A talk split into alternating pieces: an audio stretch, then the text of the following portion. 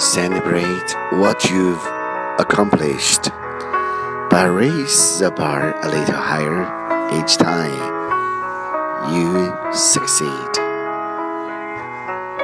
庆祝你所取得成就，但在每次成功后，把标准再拉高一点吧。